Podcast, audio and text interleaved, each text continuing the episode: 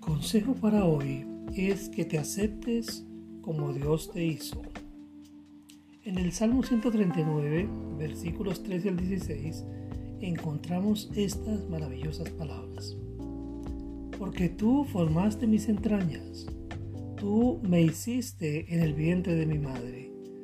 Te alabaré, porque formidables, maravillosas son tus obras.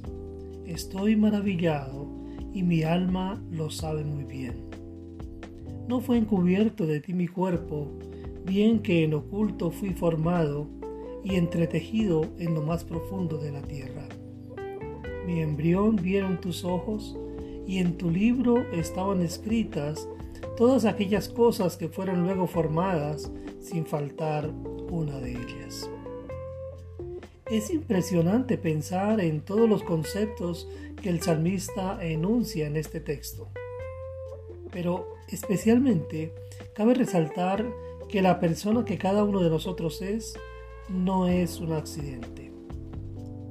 Tú eres exactamente lo que Dios quiso que fueses. El color de tu piel, Dios lo determinó. Tu estatura también fue determinada por Él.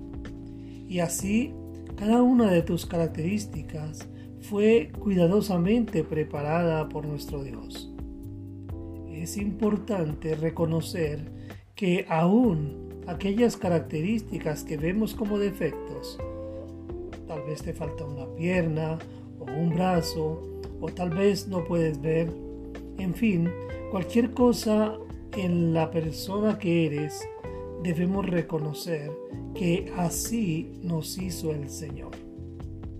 Tal vez suene fatalista o suene difícil de aceptar, pero Dios nos hizo exactamente como somos porque Él tiene un propósito especial para tu vida. Por eso, mi consejo para hoy es que te aceptes tal como eres. Y si aún no conoces el propósito de Dios al crearte, desarrolla una relación con Él en la cual te permita conocer lo que quiere de ti. Dios continúe transformando tu vida. Bendiciones.